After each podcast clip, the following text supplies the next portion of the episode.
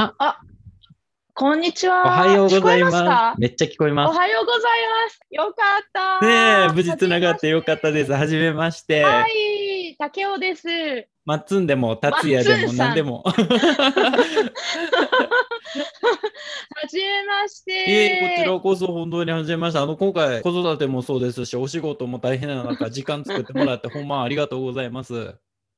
すごい、ポッドキャスト好きなんですよ。僕もめっちゃ好きです。もうなんか、ながら作業でもうひたすら、ねえ、聞きながら作業できますもんね。そう、なんかもう大好きで、そう、マッツンさんが、ちょっと僕、ポッドキャストやるんで、誰か参加してくれませんか？みたいなのを書いてらっしゃった時に、はーいみたいな。え、今までになんかこういうふうに、こう、実際収録とかして出演されてたこともあるんですか？いや、ないです。これが初めてあ、です。本当ですか？やった。そう、なんか結構、うん自分がプロデューサー側になって、なんか他の人を喋らせるみたいな。うんうん、ね、コンサルタントもされてましたもんね。そう、でも、なんか自分は本当にあくまで裏方？うんうん。なので、基本的には自分はあまり表に出ないですね。じゃあ今回初めてということなんで。お手、お手柔らかく。いや、僕も始めたばっかりやから、もう全然買っても分かってないし。でもなんかすごいいいなって思ったのが、うん。なんだろう、こうやろうと思ってすぐこうややる方がいいじゃないですか、やっぱり。なんかいろいろ考え出しちゃうと、結局、できないんですよね。そう、だから、なんか松ンさんみたいうんに、こう、もう、やりますみたいな感じで、うん飛び込んで、こうやってる人って、すごいいいなって思います。わあ、ありがとうございます。じゃあ、まあ僕も今年からなんですけどね、そういうのやり始めたの。うんうんではでは、コーラジオではコーラの開当者とのお話をポッドキャストで配信してます。配信先はコーラジオのスペース概要に載せてますので、そちらをご覧ください。ということで、今回ゲストの紹介をさせていただきます。えっと、ゲストの方がもう2年連続でトップライターを取られてまして、えー今はニューヨークで会社経営されている、えー竹尾康代さんになります。よろしくお願いします。よろしくお願いします。では最初にちょっと竹尾さんの方から自己紹介をお願いしていいですか？そうですね、自己紹介。なんか、前にも書いたと思うんですけど、こう、どこどこ学校に行って、うんうん。どこどこの会社に勤めてとか、もうすごいつまんないじゃないですか。そんなことないですよ。コーラのなんか、プロフィールのところを見ていただければいいんで、うん。まあ、あの、まあ、ニューヨークに住むようになって15、6年になるんですけど、なんかとにかく、道端で本を見つけちゃうと、ひついつい拾っちゃう拾うんっていですうか。ちょっと待っ て。落ちて、そう、なんかね、段ボール箱うに、ん。あの古い、古いいらなくなった本とかをはいみんなこうまとめて入れて、はいそれを道端に、家の、自分の家の前とかに出すっていうのが、はい。ニューヨーク風の、まあ、断捨離、えー、そうなんや。じゃあ勝手に誰かが、日本じゃないようね。ん、勝手に誰かが拾っていくんや。そう、だから、なんか土日とか、結構いい、天気がいい日じゃないとダメなんですけど、まあ、晴れ、晴れの日に散歩とかしてると、結構段ボール箱うん。に本とか、まあ、お皿とか鍋とかも、あとなんか1階にイームスチェアを拾ったんですよ。嘘やん。そう、なんか拾うのが好きで、そう、今、今もう読んでる本は道端で拾った本です。というわけで、あのそう、ながら読書とか、オーディオブックとか、うん、大好きだし、ポッドキャストももちろん、もう、ポッドキャストみたいなのが始まってからずっと聞いてるから、2006年ぐらいかな、からもうずっと聞いてるん。で、そうそうそう。だからそういう長座作業じゃないと、なんか集中できないタイプです。う んありがとうございます。まあもうね、コーラで竹雄さんのことを知ってる方も多いと思うんですけれども、どうでしょうね。えそうです知らない人多いと思う。そうです地味だから。そう、なんかもっとなんか、久美さんとか、うんうんね、なんかすごい華やかな感じで活躍されてる方とは全然なんか逆で、本当に裏方、裏方、裏方専門なんで、そうですか？多分知らない人が、うん、多いと思います。地味に活動してる感じ。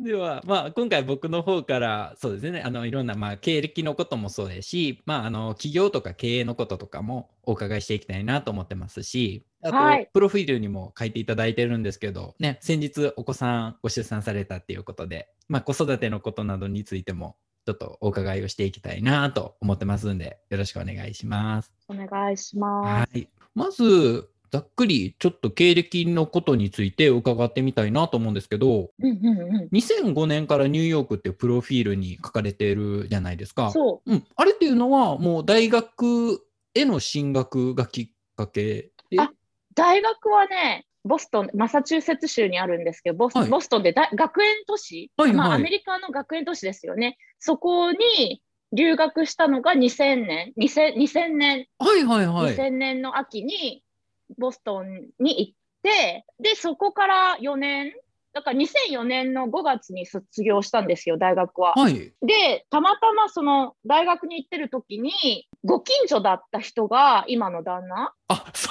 うなんですか。そこに出会いがあったんですね同じ通。りに住んでて、うんそうそうそうそう。大学も違うし、専攻とかも全然全然共通点がなくて、本当にただ単に同じ通りに、なんかが学園都市だから、もうなんか、いた、みんなね、アパートとかに住んでる人みんな学生なんですよ。うんうんうんだから、なんか、まあ大学院生の人もいれば、なんか音楽大学に行ってる人とか、うん上に住んでたりとか、なんか下に住んでる人はなんかエコノミーだか、なんか経済学だかなんかの。なんか専攻してる人とか、なんか、もうとにかく学校が、なんか私の大学の周りにも多分10個ぐらいあっえ、そて、んなんあるんですか？で、なんか、か私の学校のカフェテリアのコーヒー美味しくないから、隣の大学にに買いに行くみたいな、なんかそういう感じの生活してました。へえ、面白い。え、じゃあもう学生がその、ま、町にはもういっぱい住んでらっしゃって、そこで偶然。うじゃうじゃしてて。偶然っていうか、なんか本当にご近所だから、なんか学生って飲み会とかするじゃないですか、うんうんパーティーとか。とか、なんかまあ家の前で遊んだりとか、あとはなんか、まあ、きっかけは多分ね、ルームメイトの一人が、その夫が一緒に住んでいた人の一人から、なんか一緒に今度公園に行こうぜみたいな風に誘われて、なんか安代私一人じゃ行きたくないから一緒に来てみたいな感じでついてって出会った。へえ、そんなことあるんや。そのアメリカの大学に行ったっていうのは、ももともとアメリカで勉強したいなっていう項目があって、うん感じ？なんかね、高校は日本だったんですよ。まあ、にもうずっと日本に暮らしてて、別に海外行ったことなかったんですけど、はい。高校1年生の時に初めて夏休みの時にカリフォルニア州になんか短期でホームステイみたいな、よくあるじゃないですか、高校生にマーケティングされてる、なんかアメリカに行こうぜみたいなのに、あのね、中学校の友達が教えてくれて、結局一緒に行くんじゃなくて、私が行ったっていう。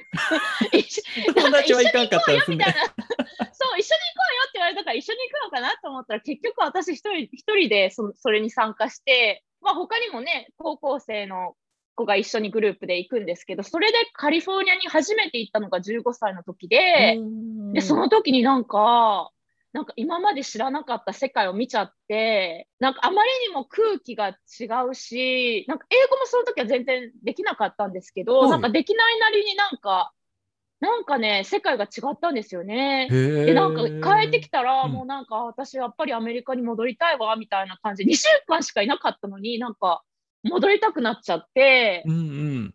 で、で、結局、高校3年生の夏に1年高校留学しました。ああ、そうやったんですね。そうそうそう、それでミシガンにい行ったんですよ。ミシガン州ってすごいね、田舎なの。で、もうね、田舎すぎてね、なんか行動するにもなんか誰かに車にの乗っけてもらわないと移動できないみたいな。え、それはミシミシガンがそういうところやって知ってた上で行ったんですよね？いやーなんか選べなかった、なんかあ行くそう場所はなんで。すか。そう、なんか行く場所は、希望とかそういうのなかったです。なんか交換留学のプログラムで、うんうん。なんか場所は勝手に決められるみたいな。ああ、なるほど、なるほど。そうそうそう。で、たまたまそのミシガンに行って、ですごい田舎じゃないですか。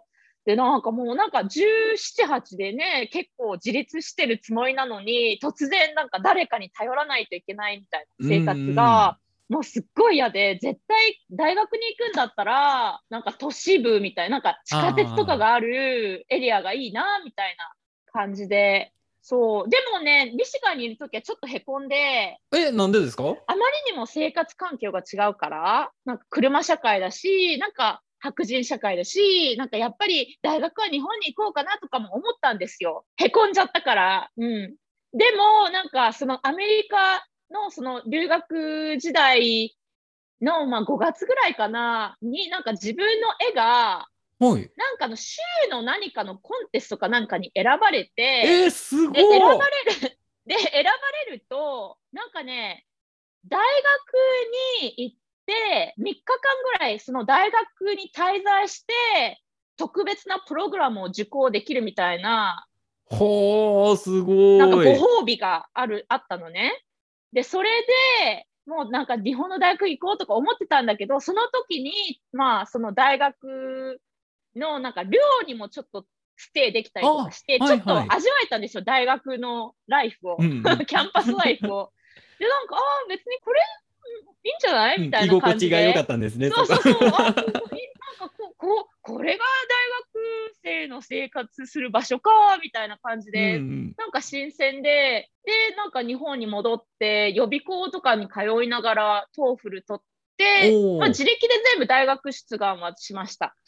こうえでもうその高校その大学進学して向こう行く前にもう英語もうん話せるようにした上で行った感じ？なんかね、大学行って、ね、英語ね、よくやってたなって今でも思うんですけど、なんか、なんか自分に自信が、英語の自信がついたの、本当にもう30過ぎぐらい。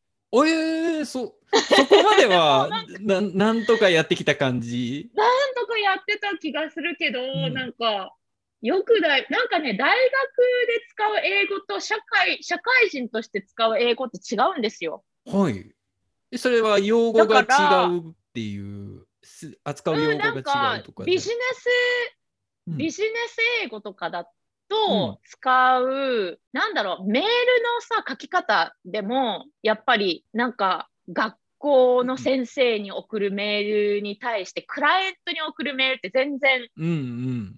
全然違うなっていう、確かに日本でもそれは若干違いますもんね。ありますよね。で、だからね、しあのね、ボストンにいるときに大学を卒業してから一回ね、ビジネス英語のクラスも取ったんですよ。そしたらそこでなんかちゃんとビジネス、えビジネスのなん何メールの書き方うんがうん。返信、こういう、こういうことを聞かれたら、こういうふうに返信するみたいな、なんかそういうううん、コースを取って、なんかちょっとそこで少しは自信ついたんですけどね。でもなんか、ちな。みにそういうクラスってやっぱり日本人の人とか、要は英語が不慣れな方が行かれるクラスっていうわけでもない。なんかアメリカって移民が多いじゃないですか。はそうだな。私がそのボストンに取ったクラスは、まあ、ね、同年代ぐらいの、なんか留学生っぽい子とかが多かったかあな。あ、やっぱりそうなんですね。うん、うん、うん。でも多分そういう人たちは多分短期留学とかでちょっとだけいるような人たち。うんうんうん。もう卒業してからももうニューヨークで働いてっていう感じ、あ、夫が、うんそう、夫がね、苦学生だったんで、ね、うんうんまあ、貧乏学生って言えばいいの？あのー いや、すごい人なんですよ。あのーすごく尊敬してるところが、あのね、自分の大学費用はい。を全部自分で賄った人。おお、すそ。う。で、それをクオラでも一回書いたんですけどね、うんうんそのことについて。どっかにある、あるはずなんで見てくれればいいんですけど、はい。あのもう親からのその大学費用のサポートとかは受けずに、もう自分でスカラシップとか、まあ、奨学金ですよね、奨学金もらったりとか、あとはスーパーでバイトしたりとかして、あの大学を卒業するまでね、ひたすら自分で働いたりとかしてましたね。だから私の方が先に卒業しちゃって。そういうことですよね。そうそうそうでで、彼が卒業したのも私が卒業した次の年なので、うんうんあの、まあ、彼の言ってたプログラム自体、自体、えっとね5、5年かかるプログラムだったんですけど、はいはい。でも、彼が実際にかかけた年数は、うんえっとね、7年かな。おお、なるほど。まあ、ちょっうんと働自分で。働いてたから。うん、そうそうそうそう。だから、最後のね、1年はね、フルタイムで、だから正社員として、うんまあリサリサーチの仕事してたんですけど、それをリサーチの仕事をしつつ、はいフルタイムで大学にも行ってました。えー、すっごごい。いすごく尊敬してる、そこは。なるほど。じゃあその生活を竹雄さんは支えてたっていうか一緒に。支えてたのかな？なんだろう、一緒になんか、ううんん、なんかと、なんか乗り越えたな、みたいな感じはうんしますけどね。うん、すごいハードワーキングな人ですようんね。うん、いやすごいと思う。そうそうそうそ並大抵のどね続かないですよね。うん一瞬で一瞬ちょっとの間でちょっと無理するとかやったらできてもそれをずっとそう継続するってそ、いううのは結すごい。構ね、若い、若い時に苦労してる、してる人とうん。の付き合いなんで、だからコーラとかで年収600万の人と結婚がどうこうとか、なんかそういう値段、値段がついてる質問を見ると、もうなんか答えないんですけど、うん。なんかね、ちょっとピシってくるんですよ。なんか人を狙って判断するんじゃねえぞみたいな、なんかね、ピシってくるんですよ。うんうん まあまあもしかしたらそれを狙ってる質問かもしれないですけどね。なんかちょっあ、とまあね、ピシって。うん回答数増やしたいからっていう。回答しない。回答しない。そういうの回答しないですね。うん。でほ他の人が言ってくれてるから、まあまあねそういうのは、うんもうなんかそういうふうに選ぶもんじゃないよみたいな。うんうん。コーラを使い始めたっていうのもどんな感じですか？いつ頃ぐらい？あでもコーラはなんかね、私のプロフィールによると、全然覚えてないんですけど、はい。なんか参加したのはうん2012年11月、うんうん。だでも基本的に読む専門だったんですよ。ああ、の回答はされてなかったんをですね。そうそうそう、んん回答はね、まあ、ちょこちょこしてたかもしれないんだけど、なんかね日本、日本についての回答みたいな、なんか日本に行くときにどういうお金を持っていけどれくらいお金を持っていけばいいですかみたいな、そういう、そういう質問になんか回答したりとかして人助けたんですけど。の回答をしてたわけですそうそう、ね。そう人助け、なんかに日本人だし、ちょっとなんか、ちょっとこう、ね、こういうことした方がいいよみたいな、なんかね、おすすめの食べ物とか、なんかそういうような、まあ本当に人助け、なるほど日。本人としての人助けをちょっとしてたけど、でも基本的には読む、読む方で、うんうんうん全然投稿とかはしてなかったんですけど、いつだったかなんか日本版が出るので、ぜひ参加してくださいみたいなね、ごしょなんか招待状みたいなのが来て、ああ、そんなんが来てたんですね。へえ。そうそうそう。で、始めて、なんかね、よくわかんないですけど、よく。なんか居心地がよよよくて、なんか してます。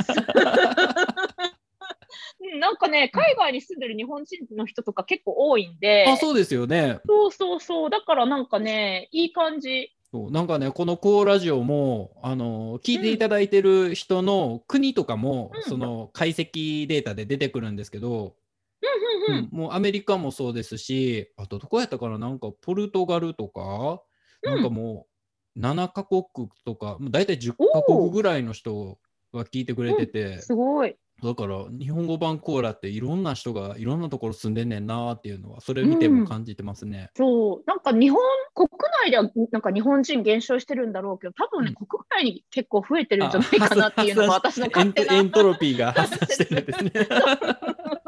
なんか日系なんとか人みたいな人意外に多いんじゃないかなっていうのがうんうん私の勝手な説で、そうそう、意外にね、結構多いと思うんですよ、国外に出てる人。うんうん。そうやこれ聞いてみたかったんですけどね。まあうんうんうん。まあ、経歴としては、まあ、まあ、そこからあの働き始めて、今は旦那さんと会社経営されてるっていう形やと思うんで、そう。まあ、そのああたりのこと、この後聞いていこうと思うんですけど、あの事前にいただいている資料の中で、朝日記つけてるって書いてらっしゃって、そうなんですよ。日記って普通こう一日の出来事をこう夜にこうまとめてつけるっていうイメージがあったんでね。ですよね。うん、そうそう朝につけるっていうのがなんかこうどういう意図があってそうしてんのかなっていうのがあって聞いてみたかった。そう。きっかけは、英語でアーティストウェイって言うんですけど、はい。あのね、ジュリア・キャメロンさんっていう、なんだろう、もともとは女優をしてたのかな？で、女優を、女優とか監督とかやってた人が、うん。まあ、アル中で、アル中で、日本にもあるのかな ?AA ってある？ん ?AA ってアルアルカホーリック・アノニマスってあります、日本に。あ。なんかアルコール中毒の人あのなんか集い？うん。みたいな、なんかそういうのからうんインスピレーションを受けて、でで、なんかそのクリエイティビティを、なんていうのかな。なんかよく殺しちゃうじゃないですか、大人になると。創造性みたいなのを育てる感じなんですかね、想像育てるっていうか、再発見するみたいな感じのプログラムをその人が作って、で、本も出てるんですよ、アーティストウェイっていう。はいはい。でもね、多分日本語では多分アーティストウェイじゃないの。でも出てる、出てるから今度見てください。ジュリア・キャメロンっていうと出てくる。今、もう調べてますよ。うん、これかな、うんうん、調べてください。うんジュリア・キャメロン、うん今、パッと出てきたのは、ずっとやりたかったことをやりなさいっていうやりなさい。そうそうそうそうそう。タイトルがありますね。これかな。そう、それで、そのね、本の内容はっていうと、多分ね、いし12週ぐらいのプログラムなんですよ。もしやろうと思ったら。で、1週ごとにそれぞれテーマとかやらないといけないことがあって、うん。で、それをまあ12週かけてやるみたいな。うんうん。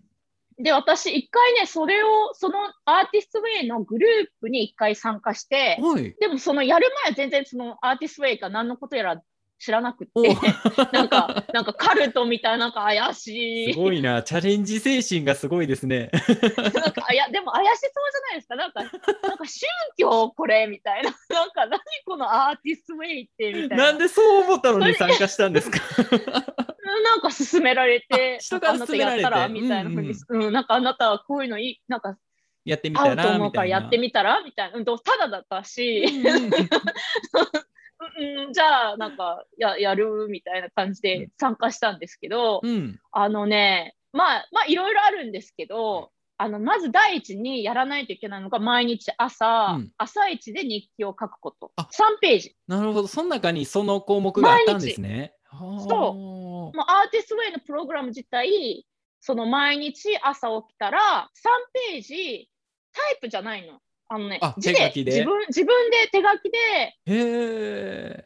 3ページ結構長い3ですよページ、ね。結構、そう、時々ね、忙しい時とかは、もうなんかひたすら線書いておしまいみたいな。日記ちゃうやんって。でもなんか、そう、で、で、なんか読み返さない。もう読み返さ読みない。返さない。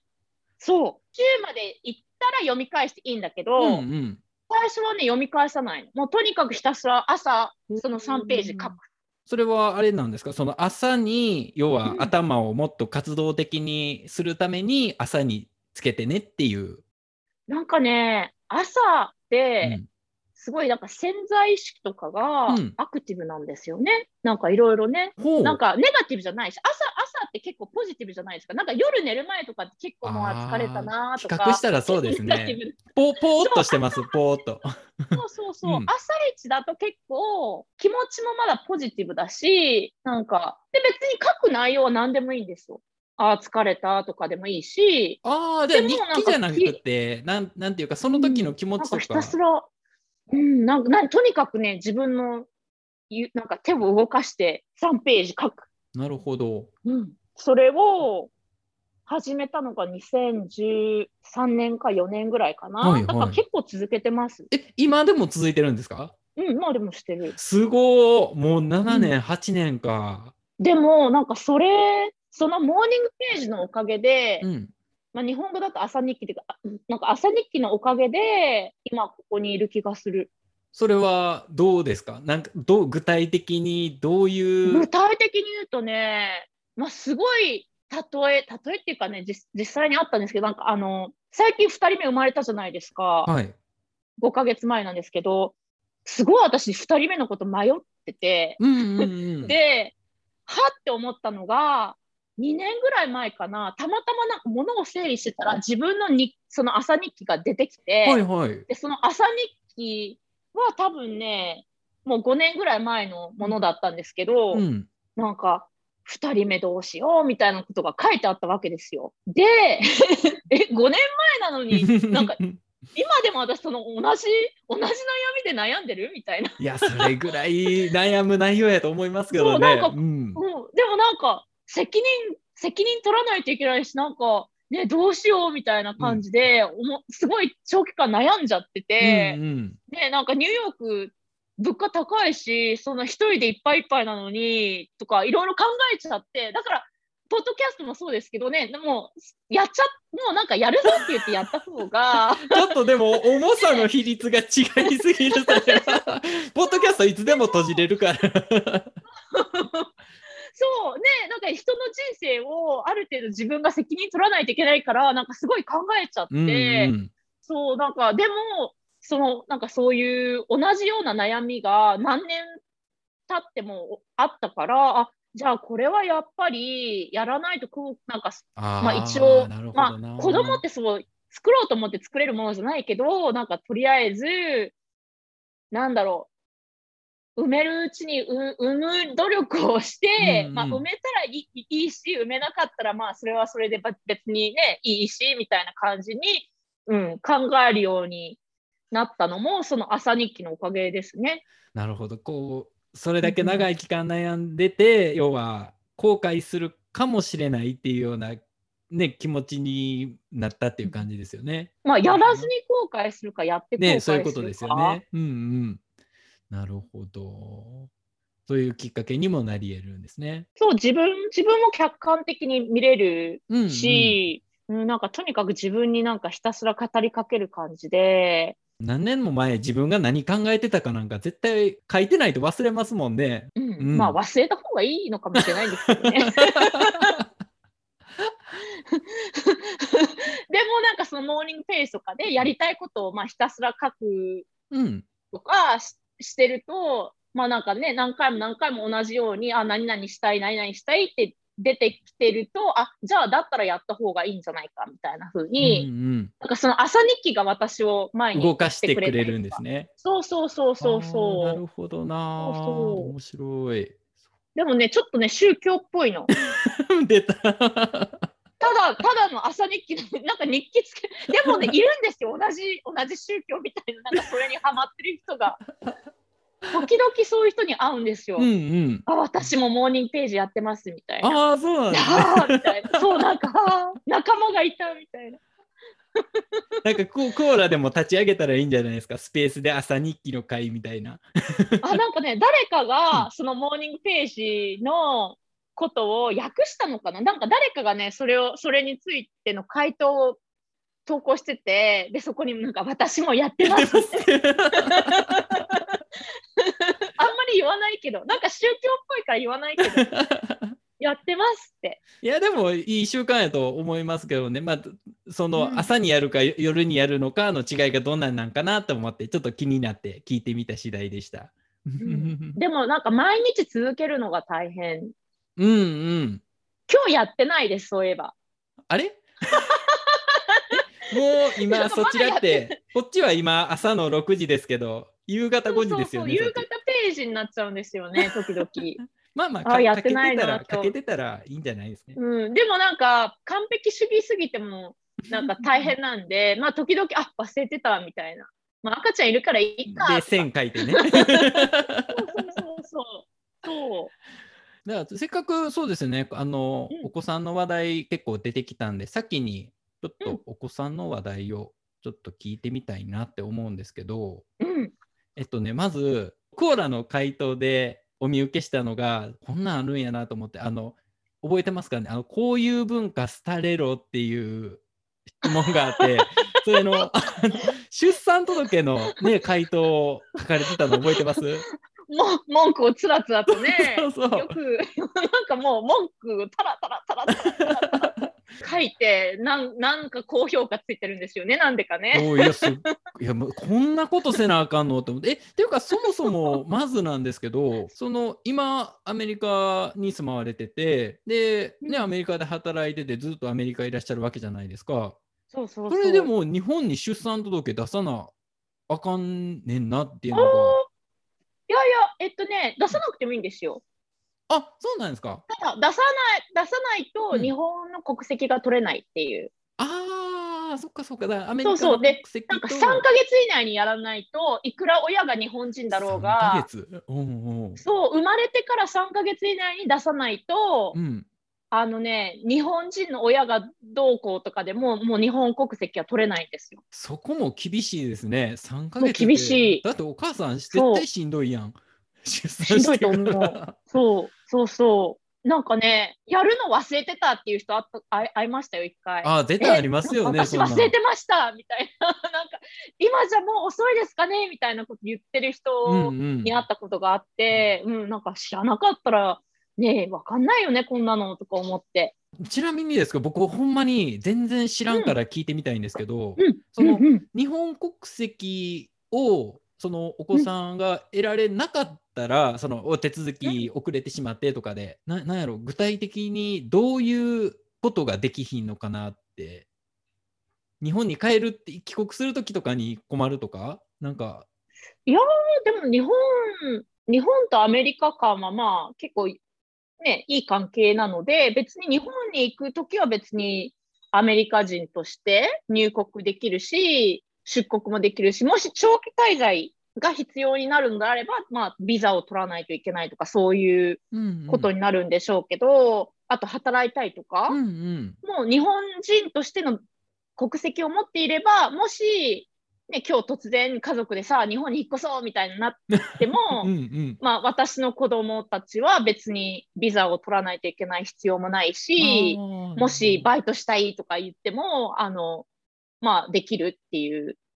でもそそんなに対してベネフィットないと思うんだけど。あそうなんですね。まあ、おまあ、結構見見かけるのが大坂なおみさんみたいに、うん、あの、日本国籍を使って、うん、あのプロとして活躍するっていう人多いですよね。ああ、そうかそうか。アメリカだとすごい競争率が激しいから、うんうん、そういくら本人がすごくトップでも、そうそうトップの人がたくさん結構いるから、だったらじゃあ日本の国籍を使って日本のアスリートとして参加しようみたいなそういう人は結構いますよね。なるほどな。まああったらあったで、まあ、将来もしかしたらそういうところでメリットまあいい風に使えるかもしれないっていうところがあるんですね。うんかも。うん、でも微妙ですよね。だって 何歳までになんか選ばないといけないとか、なんかそういうなんか書類ももらって、なんか子供が何歳、ね、もうその二十歳か21歳かいくつか忘れちゃったけど、うんうん、なんか結局は二重国籍がダメっていう日本あですよね古古いですよね、ある意味ね。うん、なんか誰かが言ってたけど、うん、なんかすごい共産主義の国とか、うん、すごい遅れてる国とかはそういうなんか二重国籍がダメみたいな風潮があるらしいんで、はいはいはい、日本もなんかその国のグループの一つかみたいな。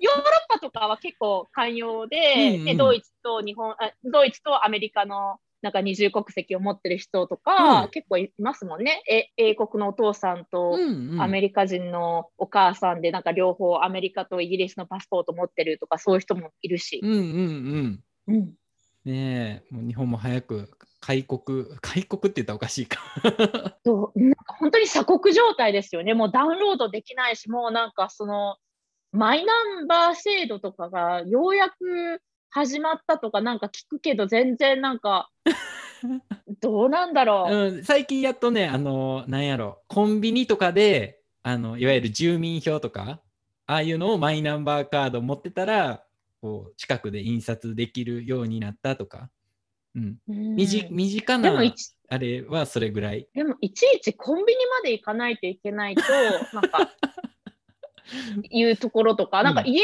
家でプリントあるんだから家でやればいいじゃんみたいな。ね、おっしゃる通りです。え、もしかしたらできるのかな、ね、いや、僕が知らんだけかもしれない。もしかしたらできるのかんないけどかもしれへんけど。そうだからそういうのとかいろいろなんかね、時々、なんかため息をつきながら、なんか文句つら、なんかひたすら書いてる時々、うん、もうどんどん言ってください。どんどん言ってください。もう。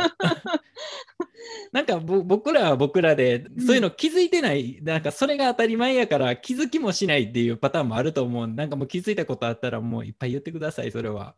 あほんまやななんかインターネットつなげるときにさ、うん、日本でインターネットつなげようとしてると携帯オフなんですよ。携帯の電波オフにしてるからインターネットにつなげないと自分インターネットにつなげられないのになんかインターネットにつなげるにはコードをあなたの携帯電話に送らないといけませんみたいな風になんかメッセージをもらう時とかがあって いやインターネット使いたいのはそもそも携帯が使えないから使いたいのであって いっちそのコードを送ってもらうためにオンにしちゃったら意味ないっていう、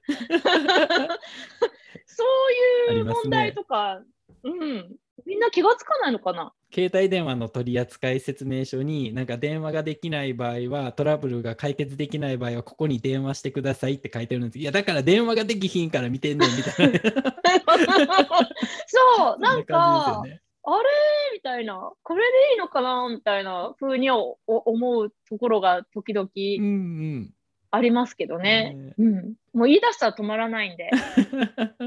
いやだからもう出産ね出産自体も大変やけどなんかう出産した後もこういう届け出のところですごい手間がかかったっていうのが、でもみんな、皆さんそうですよね。ね私だけじゃないから。ううんんうんもっとねべ便利になったらいいのになっていうふうに思ってそちなみに今5ヶ月くらいっていうことなんですけどもうちょうどうんあれですか、寝返りとかし始めたくらい、う。うん、なんかしそうですけどね、まだですね。あまだなんやいやだから今回、そのズームする時もいやもし寝返り始めてたら、ちょっとちょくちょく様子見な 怖いよなって思ってて でも結構子育てとかはまあ私がおっぱいをあげるっていう係ではあるけれども他の部分では結構夫が手伝うんで今も夫が相手してくれてるあそうなんですかそうそうそうそもうじゃあお仕事終わって帰ってこられてっていう感じ？うまあね仕事はうん。なんだろう自分たちで会社をやっているのもあって、ですよまあ時々休みと仕事してる時のなんだろう境目とかがないんですけど、うんうん。ない代わりに結構家とかにいる方が多いんで。そうなんですね。うんうん。そうだから会社勤めとかしてる人と比べたらよっぽどそういう、うん。なんだろう家事の分担とかは楽な方だと思います。おーなるほど。うん、されてます？家事。めっちゃしてますよ。っていうかほとんどほとんどやってます。うちの夫もそんな感じで。いやでもなんやろこれ多分個人個人の考え方の違いだけやと思うんですけど僕はなんかその時その時やれる方がやりやったらいいやんっていう風にうんうん考えてるんで。で僕と僕の奥さんで比べたらなんか僕の方がこうちょっとタイミング早いんですよ。やりはじ何かをやり始める。だから結果的にご飯も作るしその掃除もしますし。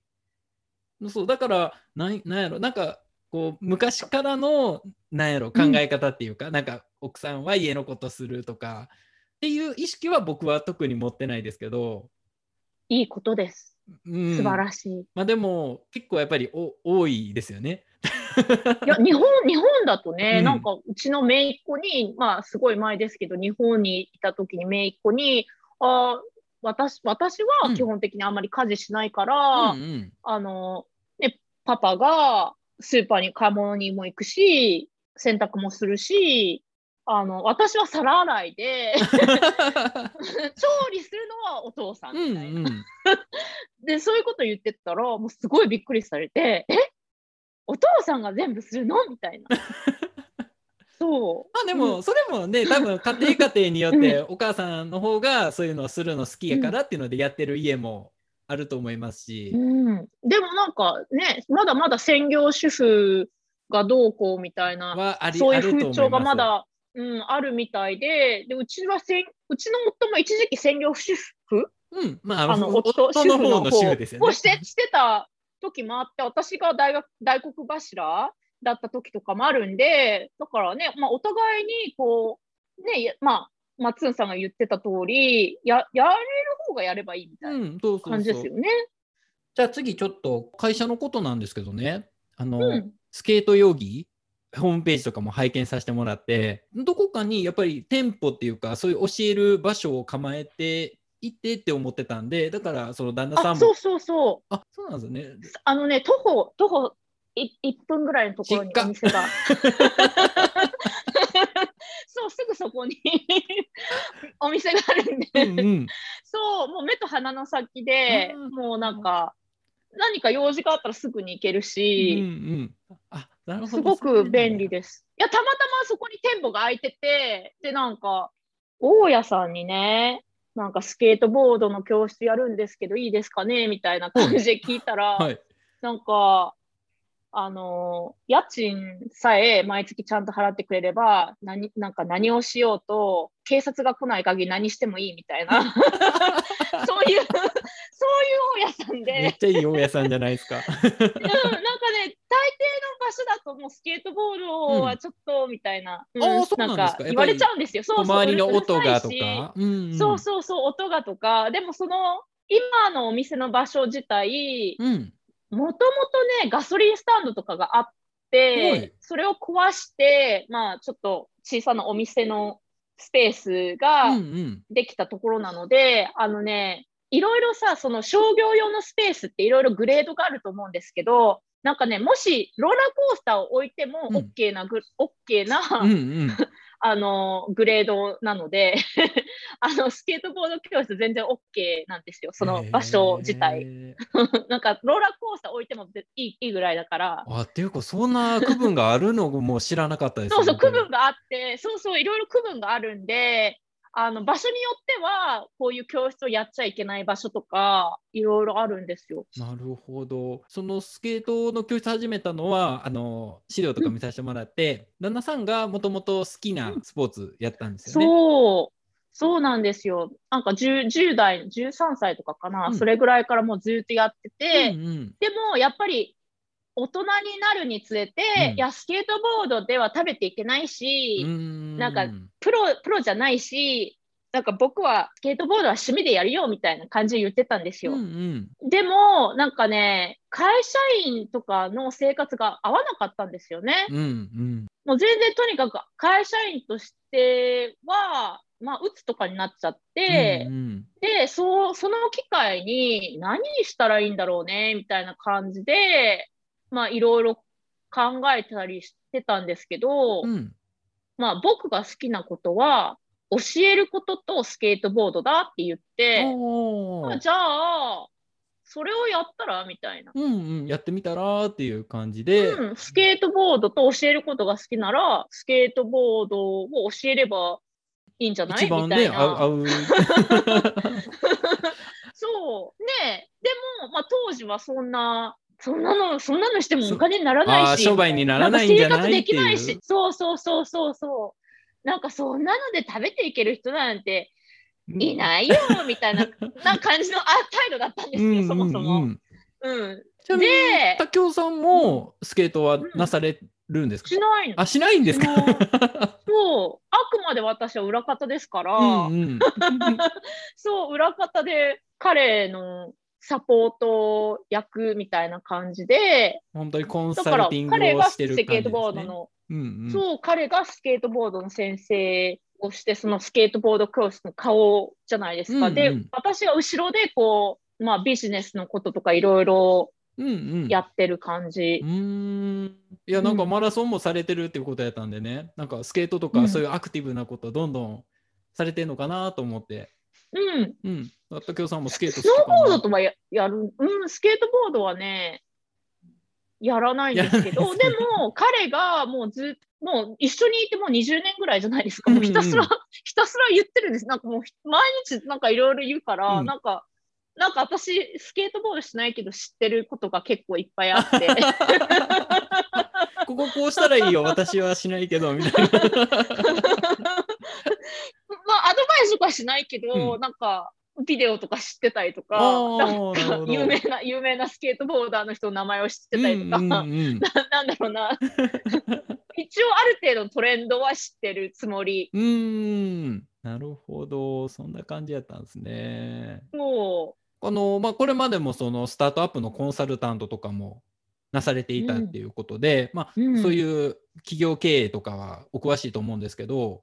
詳しくないんですよ。なんで？いや、全然詳しくなくて、だからもうなんか、最初の頃なんか本当にもうしくじりまくってて、はい、そう、全然わかんないから、もうなんかどうしようみたいな。だからとにかくもう本本も読みまくって、うんうん、で、経営の本とかいっぱい出てるから、で、経営のセミナーとか高いんですよ、あれ。ああ、ですよね。すごい、すごい高いんですけど、うんうん、まあ、いまあ、実際に行ったのはね、そんなに高くないワークショップとか、うんうん、まあ結構ニューヨーク市、ニューヨーク市自体が起業家を育成するために結構無料で起業家セミナーとかをやったりとかして、そういうところにまあちょこちょこ行ったりとかして、うんでも本当にとにかくね、もう本を読みまくってました。ああ、なるほど。なポッドキャストも聞かれてたんですよね、そういうのの。そう、ポッドキャスト。そう、ポッドキャストをね、すごく聞いていたのは、主人が大学院に戻った時、はい。でもうもうその時にはもう2人でニューヨークに移住してたんですけど、大学院の場所が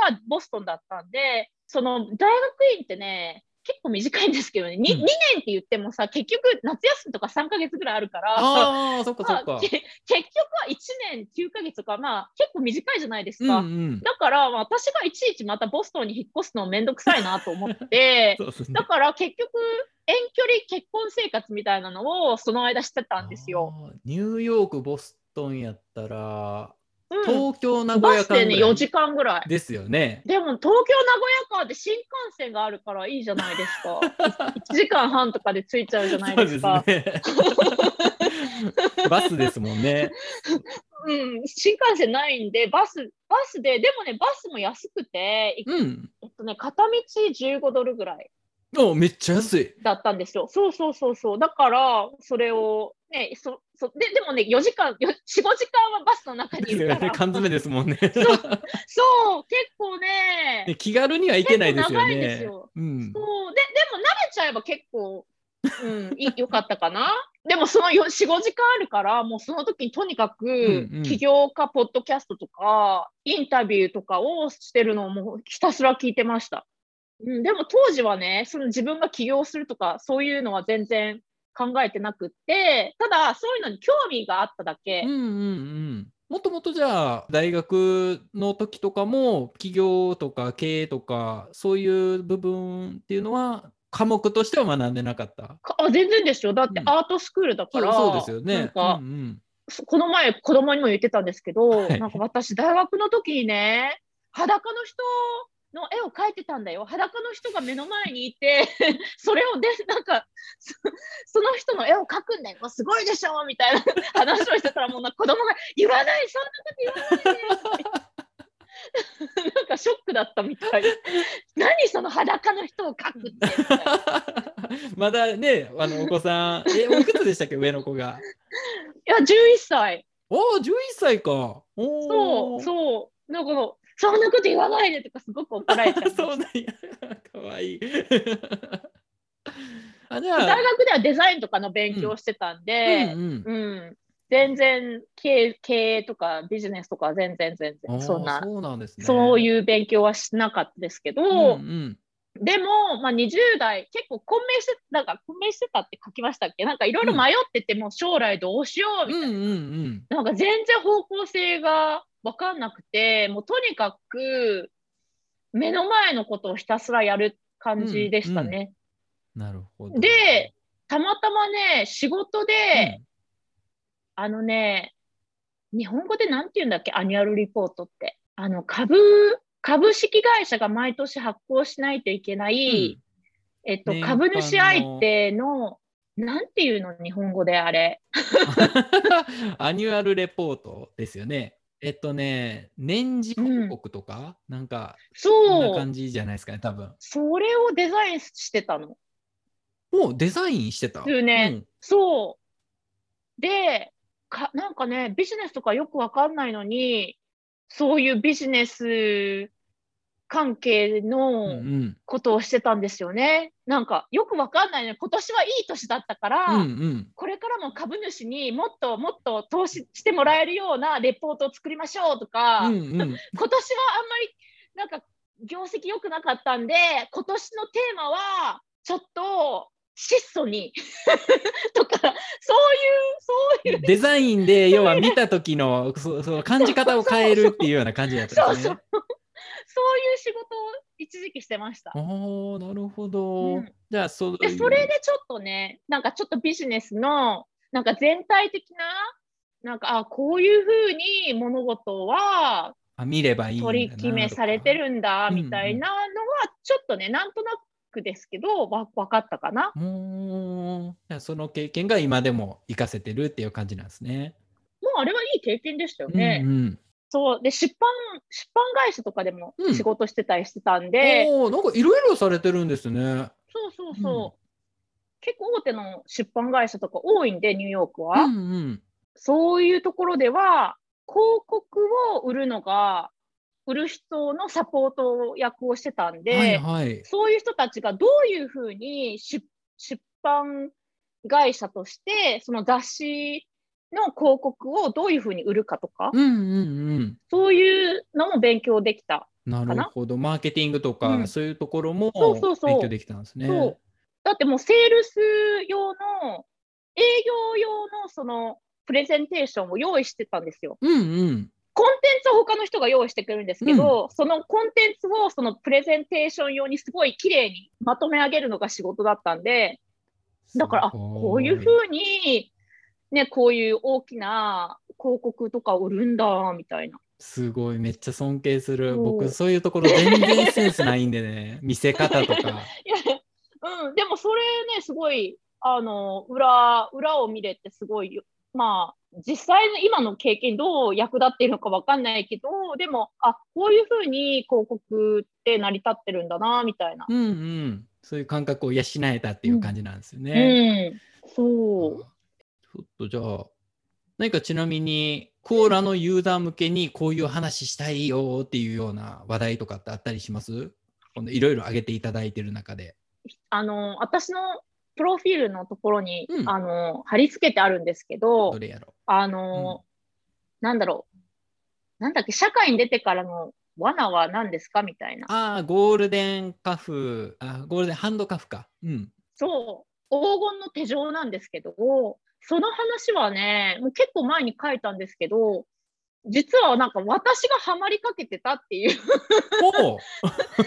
そうだ、実は自分が20代の時によく分かってなかったから、半分ハマりかけてたけど、それに気がついて、なんかまあそこにはまらず出れたっていうのが、まあ裏にあるわけですよ。僕もちょっとストックオプションか。え、何やったっけな？うん。うん。あるんで、なんストックオか、プション。うん、やめれない？目の前にこう人参ぶら下げられてるような。やめれないんだよね。罠だからね。でも、まあ、朝日記もそうなんですけど、なんか自分の本来やりたい道をうんうん。見つけるみたいな、なんかそそれが、年を取るにつれて、結構周りの人が亡くなっていくじゃないですか。うん、おばあちゃん亡くなったとか、おじいちゃん亡くなったとか、なんかいろんな人が、なんか、あいた人が、なんか、やっぱりみんな死んじゃうんだな、みたいな感じで、うんうんそう、だから結局、やっぱり自分がやりたいことを、まあ、悔いなく、うん、み皆さんにしてほしいなと。生きてほしい、うん、と思って書いたの、あれ。僕今はもう完全に子供のことしか考えてない。なんかうん。子供が興味を持ったことをなるべくこういろいろそこの線を伸ばしていけるようななんか機会を用意したりとか環境を用意したうんりするっていうことが今一番楽しいです。いいと思います。そう自分がやりたいことって言われたら結構難しいですよね。もうここ、難しい。ね、僕も今わかんないですよ33ねですけど、うん、うん年取るごとに分からなくなってきた。わかんない。でも、ポッドキャストをこうやって始めてるのは素晴らしいことだと思います。なこれが、なんか、まあ、私結構企業関連の回答とかでよく言うんですけど、もう小さく始めればいいですよ、みたいうんうんうん。な。なんかいいきなりこう大きく始めるんじゃなくて、もうなんか種をいっぱい植えて、で、なんかね、水をあげて、で、まあ大きくその育ってきてるものにもっとね、肥料をあげるなりしたらいいんじゃないかなとは思います。ね、こういきなりバーッとなんか大きいことするっていう意識じゃなくて、うん。ね、小さく始めて、うんそうそう。ちょっとずつ大きくしてい結構、ね、うん、ニュースとかになるような人とかってベンチャーキャピタルでうん。何億円調達してどうのこうのでって結構バーンってやってる感じがするじゃないですか。うんでなんかそそう言われるとなんか私じゃできないきょ企業なんてみたいな か感じで思っちゃうけどこうやって小さく始めていけばでコツコツねやっぱり続けるのが一番うん、大事なんですよね。もうやめるのはいつでもできるか、まあ、とりあえず続けろみたいな感じで、もうコツコツコツコツ定期的に何かをやっていくことってすごい素晴らしいことだと思います。ありがとうございます。でも、き起業とかするこれな何かなるんじゃないかな。なれへん、なれへん。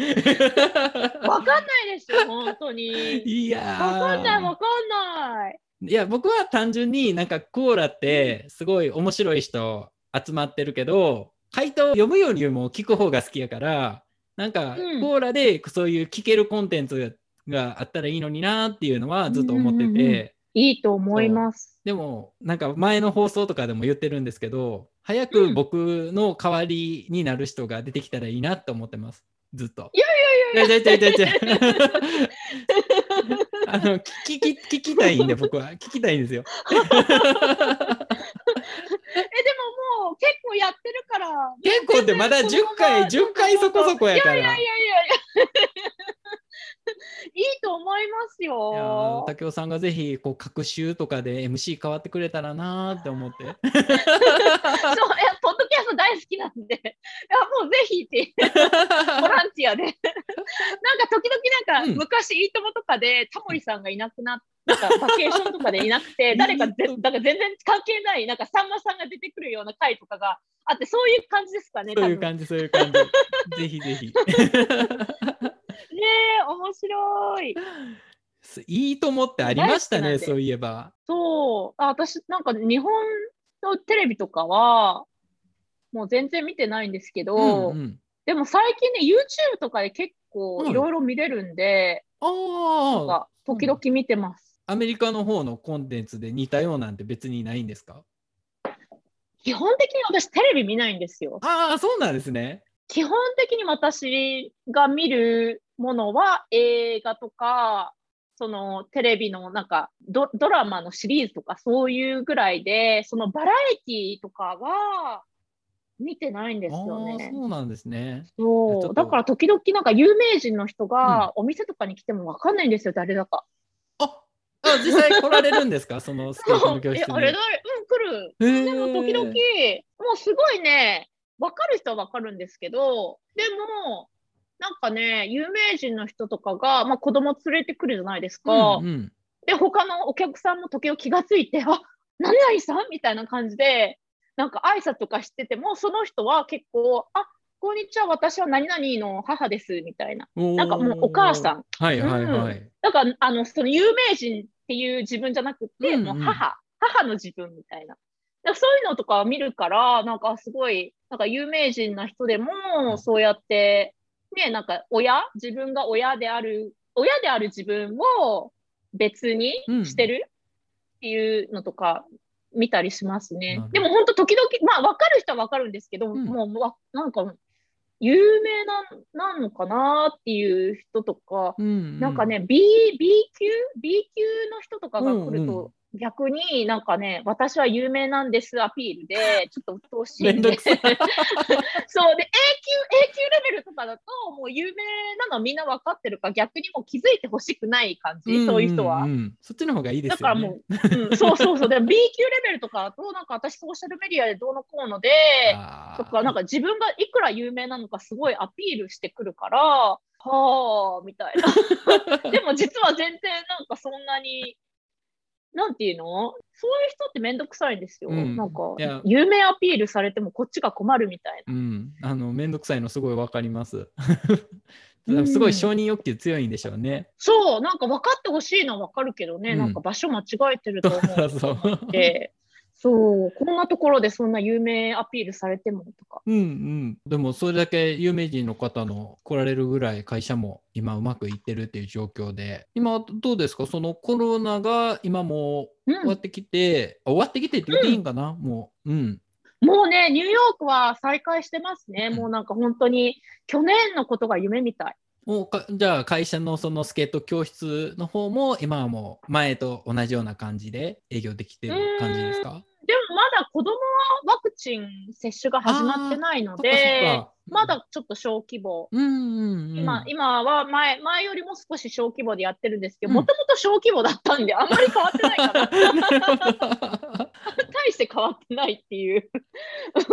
うん。うんでもまあ、なんとかなんか切り抜けましたね。うん、コロナはね。うんそう、なんとか。で、なんかね、コロナの前は、なんだろう、なんか会社のお店があって、で、お店に事務所のスペースがなかったから、おーやっぱり事務所用のスペースを借りた方がいいのかなとかずっと悩んでたんですけど、コロナが来て、あリモートでいいじゃんみたいな。そうなんか、え、いちいちね、オフィス借りなくても、うんみんなリモートの方がいいし、うんうんなんか生産性高いし、集中できるし、いや、こっちの方が全然いいじゃんとか思って、うんうんなんかあれは良かったですね。いい発見でした。コロナが起こったこと自体はね、残念な、残念っていうか、うんいろいろありましたすごいけど、残念。うん、ねうん。まあでもその結その状況をうまく今生かして、ね、リモートワークにできたっていうので、そう、ね、なんか廃業にならなかったから良かったねって。うんうん、そう、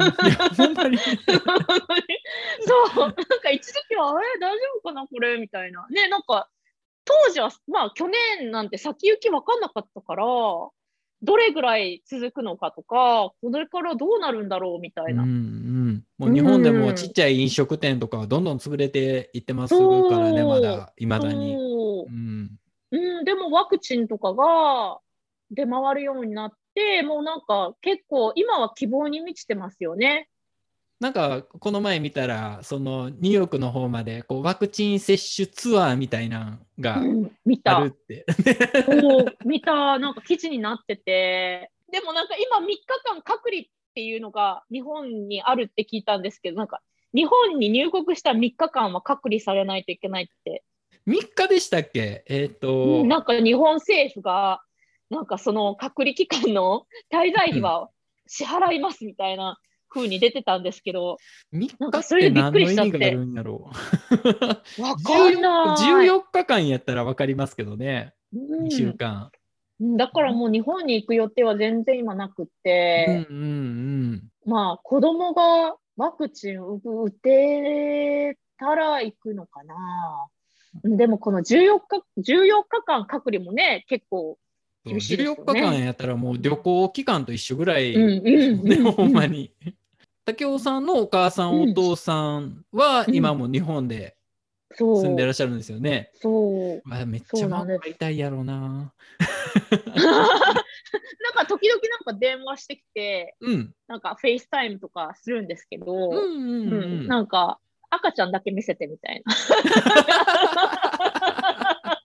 私はって。用事はない、用事はないんだけど、みたいな。も そうあれじゃないですか、こう Skype とかでもう向こう電話してきたら赤ちゃんのところにこうスマホ取り付けといて、そうそうそう、こうやって置いて、そういつそうそういつでも見れるように。そう、そうなんですよ。そうしてます。了解です。ちょっとじゃあ、あの、実はもう1時間半ぐらい時間過ぎてて、そう。すごい、やばいですね。まあ、ありがとうございました。いいえいえ、こちらこそです。もうだから下手、うん僕ほんまにあの MC 下手くそなんで、竹雄さんぜひ今後機会があったら MC お願いします。そう、実もね、私、どちらかというとインタビューをする方なんで、ねえ、そ、そうう今お話聞いてるりやなと思って、そうそう、聞いてる方が多い。ぜひぜうんひご協力お願いします。で、なんかそうなったら教えてください。なんかそうやってゲスト MC とか、なんかそういうのとかいろいろやるようになったら、ね、面白いですよね。はい。もうぜひお誘いしますんで。よろしくお願いしまはーい、よろしくお願いします。と、じゃあ、今回、えっと、エピソード12やったんですけれども、す。うんえっと、ゲストの方が竹尾康代さんでした。今回本当に来ていただいてありがとうございました。ありがとうございました。